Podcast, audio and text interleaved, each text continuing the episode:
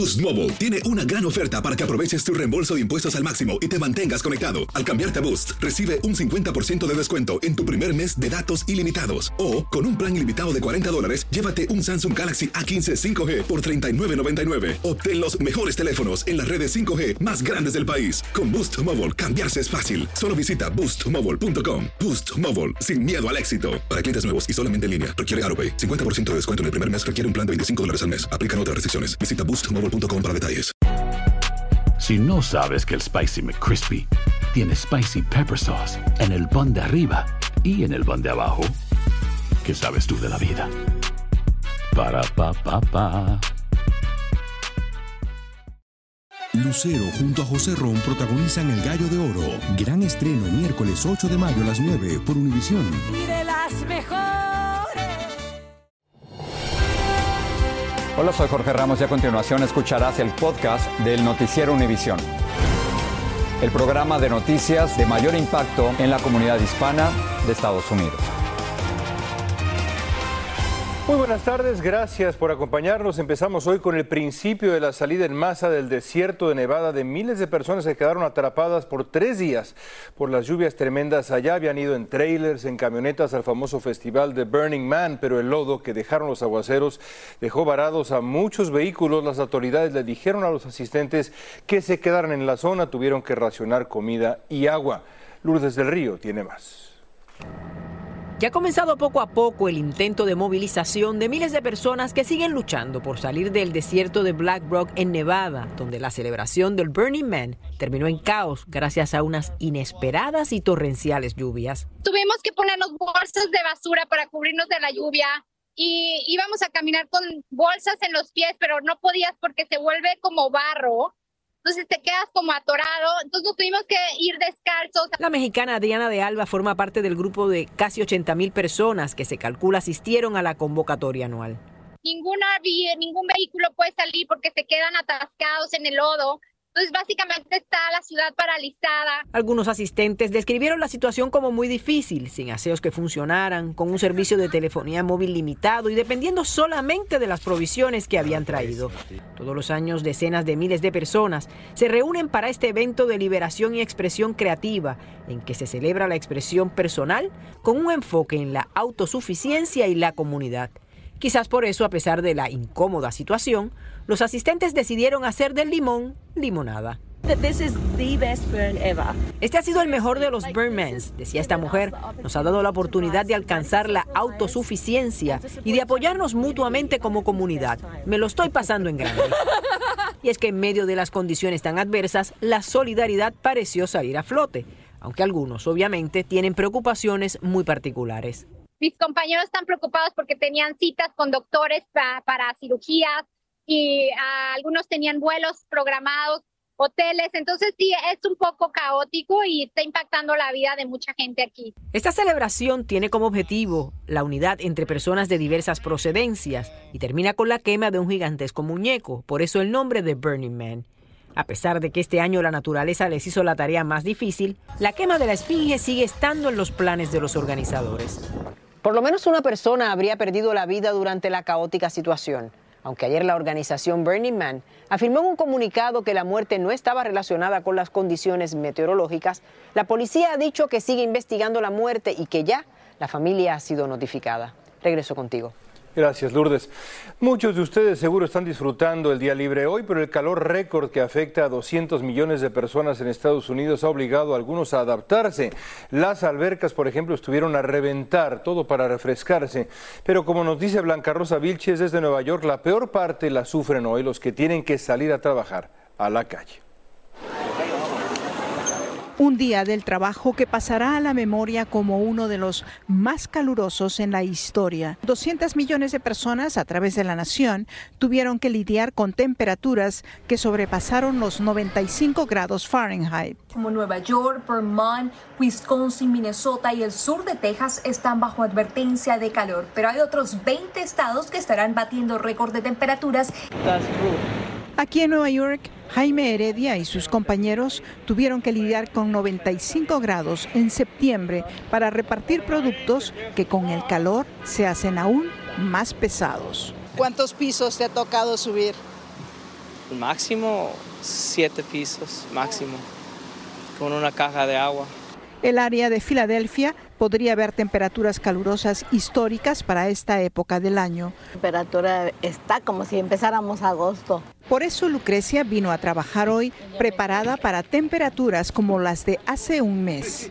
Que viene más gente y las sesiones para entrar son más rápidas. Las piscinas permanecerán abiertas hasta el 17 de septiembre. Semanas pasadas estaba frío algunos días, fue, fue miércoles, jueves, trabajando. Tenía que llevar una suera porque estaba, estaba frío. Cambio de planes, dice, vendrá a la piscina con su hijo toda esta semana. Ahora hay que sacar, hay que volver a guardar la suera porque está caliente, está muy caliente. a volver a prender el aire acondicionado. La capital de la nación, Washington, también registró temperaturas similares en un fin de semana que marca extraoficialmente el final del verano. A diferencia de agosto, estas temperaturas no están acompañadas de una alta humedad. Después de todo, el otoño se inicia en menos de 20 días. En la ciudad de Nueva York, Blanca Rosa Vilches, Univisión. Un vehículo se estrelló contra la pared de un restaurante Dennis, la derribó y terminó ahí adentro, hiriendo a 23 personas. La policía está investigando el accidente que pasó en Rosenberg, en Texas, a 35 millas de Houston. Las autoridades dijeron que las heridas no amenazan la vida de las víctimas, pero algunas sí son severas. El conductor salió ileso. Y la madre del brasileño Danilo Cavalcante, que se escapó de una prisión en Pensilvania, grabó un mensaje pidiéndole a su hijo que se entregue pacíficamente. La policía ha difundido el mensaje en los helicópteros y las patrullas que buscan a Cavalcante, convicto de asesinar a su novia. Autoridades dicen haberlo visto cuatro veces el fin de semana en la zona boscosa de Pocopson y que la captura del peligroso prófugo es solo cuestión de tiempo. Una abuela de 88 años cayó de su ventana en el Bronx, supuestamente empujada por su nieto, quien antes había apuñalado a su madre. La hija de la señora estaba ahí en la banqueta, en la acera, con una camisa blanca empapada en sangre. La policía encontró al agresor, Randy Sierra, de 38 años, con una puñalada autoinfligida en el pecho. Vaya imagen, los tres fueron hospitalizados, las mujeres están estables, el hombre fue acusado de agresión. Millones optaron en este fin de semana por viajar en todo el país, algunos por tierra, otros por avión, y lo están haciendo a pesar del alto costo del combustible. Juan Carlos González tiene la crónica del fin de semana en carreteras y en aeropuertos. Aproximadamente 95 millones de personas en los Estados Unidos aprovecharon este fin de semana largo para viajar. Unos 14 millones de ellas lo hicieron vía aérea, entre ellas esta pareja que viajó por una celebración especial a Playa del Carmen, en el estado mexicano de Quintana Roo. Fuimos como un, este, un chico luna de miel, porque los casamos en diciembre. Sí, sí. Este número de viajeros representa un incremento del 11% en comparación con el feriado del Día del Trabajo del año pasado. Pero a pesar del gran número de viajeros, no se han reportado grandes contratiempos. No, la verdad no. Este, todo fue muy, muy suave. No, ningún problema de ida ni de vuelta. En este, el último fin de semana feriado del verano, aproximadamente un millón de personas pasó por aquí, por el Aeropuerto Internacional de Los Ángeles. Rubí aprovechó para visitar a sus familiares. Pues sí, con la familia estuvimos uh, yendo de fiesta, uh, pasándolas bien, sí, y en la casa. Pero también hay mucha gente en las carreteras que está tratando de regresar a sus hogares entre el día de hoy y mañana temprano y es que millones salieron a visitar playas y otros lugares turísticos en automóvil a pesar del alto precio de la gasolina, el cual se sitúa en promedio a nivel nacional en 3.68. Pero por ejemplo aquí en California el precio promedio es de 5 dólares con 32 centavos por galón de gasolina regular. Y la pregunta siempre, Juan Carlos, es cómo está la situación de los vuelos, hubo cancelaciones, retrasos y demás. ¿Qué tal, León? Qué gusto saludarte. Bueno, déjame comienzo diciéndote que aquí hay muchísima gente todavía en el Aeropuerto Internacional de Los Ángeles. Solamente el día de hoy se calcula que está pasando por aquí aproximadamente 200 mil personas. En cuanto a la situación de los vuelos, mira, déjame decirte que y mostrarte que todos los vuelos hasta estos momentos están saliendo a tiempo. Ojalá que así continúen precisamente para que todas estas personas que están tratando de regresar a sus hogares, pues lo hagan a tiempo y por supuesto en perfectas condiciones, terminando este fin de semana feriado. Ojalá y así sea. Regreso contigo. Vuelos a tiempo es un alivio. Gracias, Juan Carlos. El presidente Biden aprovechó la celebración en Estados Unidos de este Día del Trabajo para criticar al expresidente Trump, diciendo que Trump no veía el escenario económico mundial desde la perspectiva de la gente trabajadora, sino más bien como un millonario de Nueva York. The last guy was here, you were shipping jobs to China. Now we're bringing jobs home from China. When the last guy was here, when the last guy was here, your pensions were at risk. We helped save millions of pensions with your help. When the last guy was here, he looked at the world from Park Avenue. I look at it from Scranton, Pennsylvania. I look at it from Claymont, Delaware. El presidente Biden ha presumido los logros económicos de su administración, pero tiene pendiente la tarea de controlar por completo la inflación, entre otros temas de la agenda económica de este país. Dicen que traigo la suerte a todo el que está a mi lado, y esa es mi mala fortuna. Basada en el clásico de Juan Rulfo, llega Univisión, El Gallo de Oro. Supongamos que la caponera puede inclinar la suerte a quien ella quiera. ¿Estás tardando en conquistarla? Con Lucero, José Ron y Plutarco Asa. Este gallo está cambiando la vida. En una historia legendaria de amor y azar. No trates de cambiarme, no lo vas a lograr. El Gallo de Oro, gran estreno miércoles 8 de mayo a las 9 por Univisión. Gracias por seguir con nosotros en el podcast del Noticiero Univisión. Y el Congreso regresa a partir de mañana martes a Washington y ahí le esperan varias cosas, entre ellas la amenaza de un cierre de gobierno y una petición urgente de más dinero para combatir las consecuencias de los desastres naturales. Además, la polémica sobre si el senador republicano Mitch McConnell puede seguir ejerciendo plenamente su cargo tras el incidente en el que quedó paralizado hace unos días. Pablo Gato tiene más desde Washington. Al gobierno se le acaba el dinero para pagar sus cuentas el 30 de septiembre, pero muchos republicanos dicen que si Biden no hace recortes importantes, no aprobarán el presupuesto, algo que cerraría el gobierno. Biden defendió hoy sus programas diciendo que han creado más de 13 millones de puestos de trabajo. Lo que los republicanos quieren es rebajar los impuestos a los más ricos, dijo. Pero muchos conservadores insisten en que la deuda del país es ya de 31 billones de dólares, o trillion en inglés, y que no puede aumentarse más. Ahora están vendiendo el futuro de nuestros niños y de nuestros nietos. Ya es demasiado, por favor. La Casa Blanca afirma que está especialmente preocupada por posibles recortes a programas de asistencia alimentaria para mujeres y niños. Por otro lado, el regreso a la Cámara Alta del líder republicano del Senado, Mitch McConnell, ha generado una gran controversia. El motivo, dos episodios de salud. McConnell se quedó congelado dos veces en público, algo que generó la pregunta de si puede seguir en su puesto o debe dejar paso a otra persona. Puede hacer su trabajo perfectamente, le apoyó este senador, pero no todos los republicanos piensan igual. Definitivamente Mecano tiene que hacerse un lado y darle la oportunidad a una persona más joven. Entre los potenciales sucesores están los senadores republicanos John Thune de Dakota del Sur, John Corwin de Texas y John Barrasso de Wyoming. El otro gran tema es que el gobierno pide urgentemente 16 mil millones de dólares para la Agencia Federal del Manejo de Emergencias para que pueda continuar con su labor. La responsable de FIMA afirmó que los fondos se acaban y que si no reciben más afectaría su capacidad para poder seguir brindando esa asistencia. Algo que tras los incendios como en Maui y en plena temporada de huracanes podría tener consecuencias devastadoras para muchos. En Washington, Pablo Gato, Univisión. Y precisamente hablando de desastres naturales, pueden estar a punto de complicarle severamente la vida a los dueños de casa en zonas de riesgo climático. Y es que podrían quedarse sin seguro o recibir un aumento en los pagos mensuales. Algunas de las grandes aseguradoras inmobiliarias de este país, como Allstate, American Family, Nationwide, Erie Insurance Group, dicen que eliminarán de sus contratos las catástrofes naturales. Las aseguradoras estadounidenses han pagado cerca de 296 mil millones de dólares en indemnizaciones en los últimos tres años, nada más. Científicos de todo el mundo están vigilando la nueva variante de COVID-19 conocida como BA2686. Es que en solo un mes se multiplicaron las infecciones. La buena noticia, las primeras pruebas de laboratorio sugieren que puede ser menos contagiosa de lo que se temía. También se cree que los estadounidenses vacunados tienen alguna protección contra ella.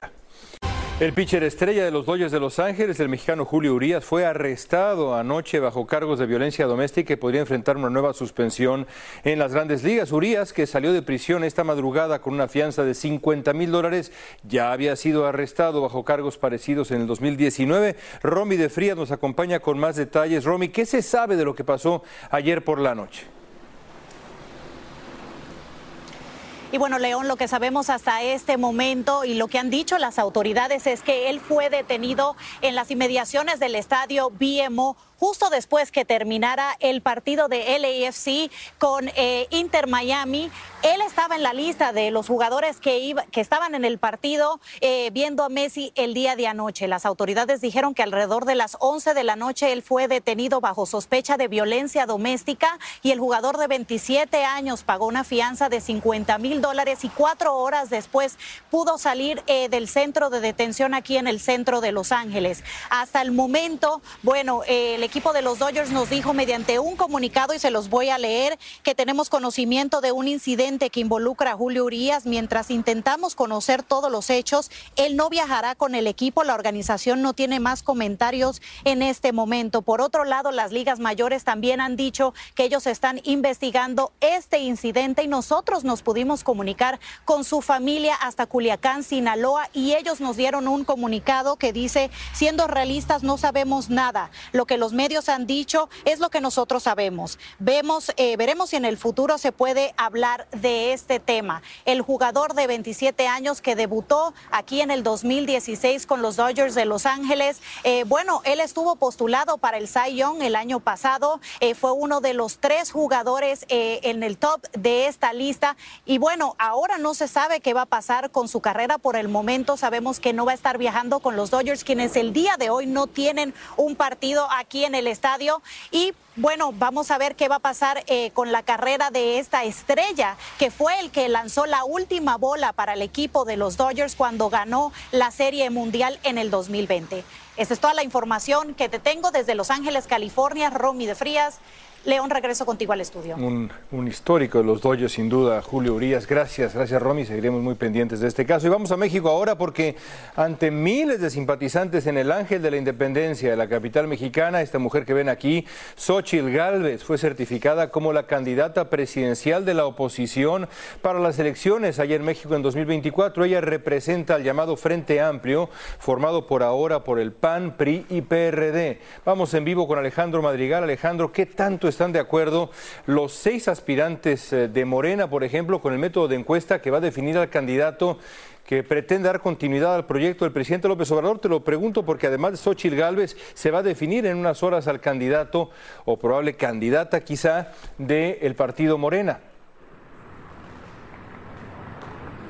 Gracias, León. Así es. Por lo pronto, hoy la senadora Xochitl Gálvez ya será la más bien es ya la virtual aspirante presidencial de este frente opositor que competirá directamente contra el candidato o candidata de Morena, el partido del presidente López Obrador. Aquí en el Ángel de la Independencia le entregaron su constancia abanderado a los partidos, entre ellos el PRI, el PRD y su partido, el PAN. Aquí dijo que es momento de una reconciliación nacional y dijo que también se pide a la gente hacer una hazaña ciudadana y también dijo que será la primera presidenta que haga, que gobierne para los pobres, eh, perdón, para que gobierne para todos, en una amplia referencia a esta tesis del presidente López Obrador, que ha distinguido a todo su sexenio que gobierna para los pobres. Sin embargo, también, mientras en Morena aún no se define quién será el candidato, la candidata a este que encabece este movimiento y que dé continuidad al presidente López Obrador, el día de hoy se extendió el plazo, ellos escogieron encuesta, no se sabe hasta, hasta el momento quién va al frente, sin embargo, bueno, pues las encuestas nacionales aseguran que Claudia Sheinbaum, la ex jefa de gobierno, está al frente por encima de Marcelo Obrar y el ex secretario de Gobernación, Adán Augusto López. Así las cosas, León, regreso contigo. Así es, una semana crucial, definitiva en la política allá en México. Gracias, Alejandro. Y vamos a terminar con los esfuerzos en México para salvar a la vaquita marina después de que fue sancionado internacionalmente por no evitar su extinción. Esta especie habita exclusivamente en el Alto Golfo de California. Hasta allá viajó Jessica Cermeño, quien nos cuenta cómo se están instalando bloques de concreto en el mar para impedir la cacería de este cetáceo, que es el más pequeño del mundo. Vean, esto es interesante. Esto que se ve es casi un milagro. Son al menos cuatro vaquitas marinas nadando en el mar de Cortés, en México, en julio.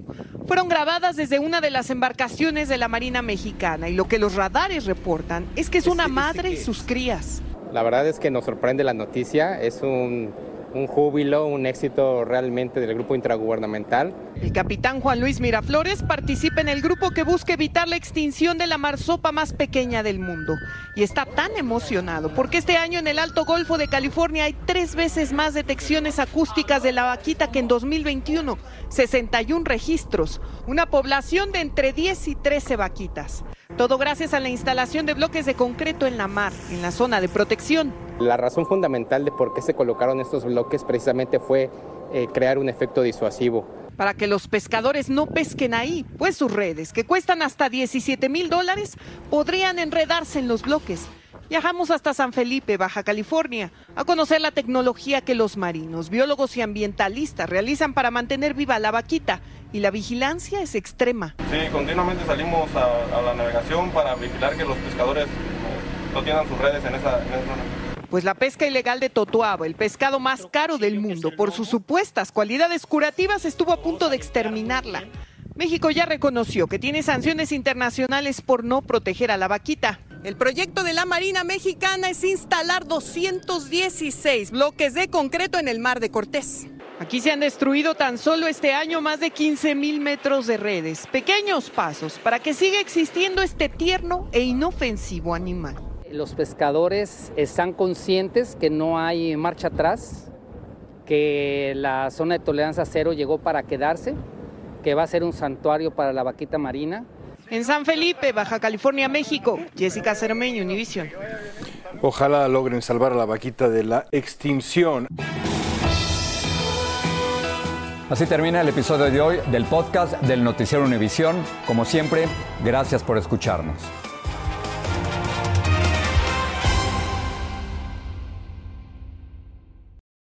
Lucero junto a José Ron protagonizan El Gallo de Oro. Gran estreno miércoles 8 de mayo a las 9 por Univisión. Y las mejores.